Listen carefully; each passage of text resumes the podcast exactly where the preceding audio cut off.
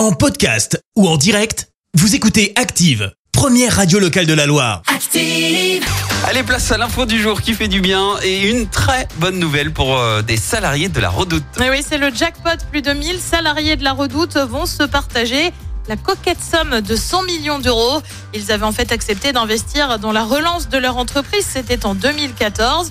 Un investissement minimum de l'ordre d'une centaine d'euros. Depuis, eh bien, l'entreprise s'est joliment redressée. Sa valeur dépasse le milliard d'euros et elle vient d'être rachetée par les Galeries Lafayette en décembre dernier.